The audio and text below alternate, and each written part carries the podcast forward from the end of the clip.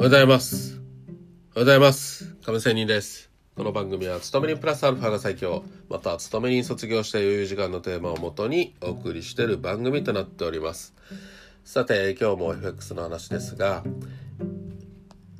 テーマは、一喜一憂しないという話です。さあ、えー一喜一憂、一憂ね、特に昨日の相場、ね、入浴時間のあのドル円の上げ。私は5ドル円専門でやっていますがドル円も最近ね、えートレードしていましてこのドル円の動きっていうのがまあね本当に今の相場結構ボラが高いですよね、まあ、そういう中での相場をやれば一喜一憂というのはつきものです。勝てば自分は天才かと思う反面負ければ何をやってるんだろうと塞ぎ込むことを繰り返すのは成長はありませんよね。まあでもやってしまっています。よね。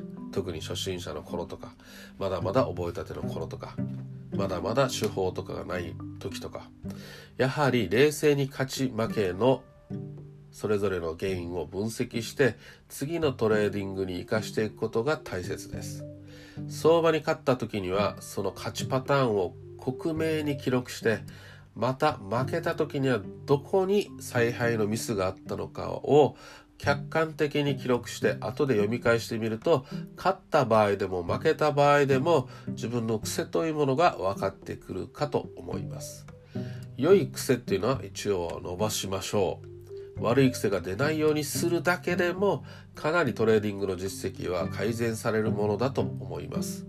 特に負けたトレーディングはいろいろなことを教えてくれる宝庫です。例えばなぜあのタイミングでエントリーしたのか。エントリーが早かったと思いながらなんで俺は私はポジションを維持キャリーしてしまったのか。これよくありますよね。アゲンスト振りの幅がね大きくなったのになぜポジションを閉じなかったんだ俺はと。一発逆転となるような相場反転の材料が出ることを神神様お祈りをしてはいなかったなどかなどなど。まあね、えーたくさん挙げてもきりはありません。また買ったとしたとしても利益を確定したらさらに有利な方向に相場が進んでしまうと悔しさがにじみ出たりね込み上げたりするもので勝っても満足しきれないことはありますよね。もっと利益が伸ばせたのに、えチキン利食いしてしまったみたいなことをね。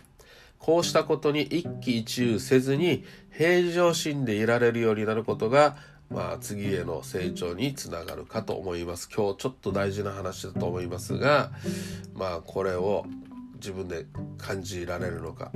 ね。